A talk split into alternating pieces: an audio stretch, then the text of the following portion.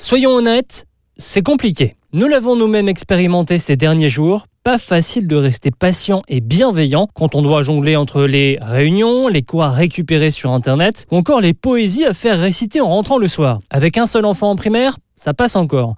Mais si vous en avez plusieurs et que certains nagent en pleine adolescence, autant vous dire que les mots continuité pédagogique vous donnent plutôt envie de fuir. Pour autant, rassurez-vous, les spécialistes de l'enfance sont formels.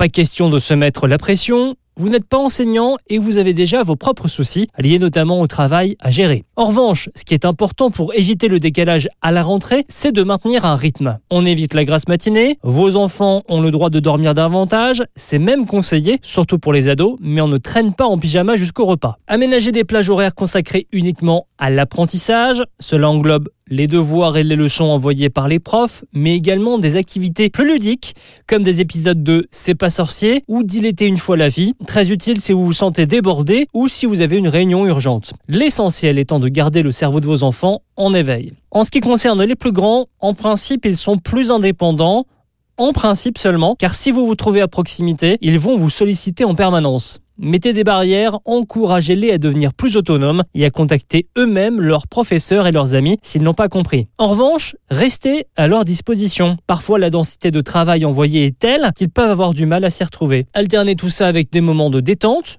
lecture, jeux, dessins animés, films. La situation étant particulière et inédite, on peut évidemment lâcher prise raisonnablement sur les écrans. Enfin, n'oubliez pas que les enfants ont besoin d'évoluer en société. Ne pas avoir ses copains, ça peut être compliqué. N'hésitez pas à organiser avec les parents des sessions en visio pour les plus jeunes. Allez, pour finir une bonne nouvelle, vous allez tous pouvoir souffler un peu. Les vacances de printemps, c'est pour bientôt.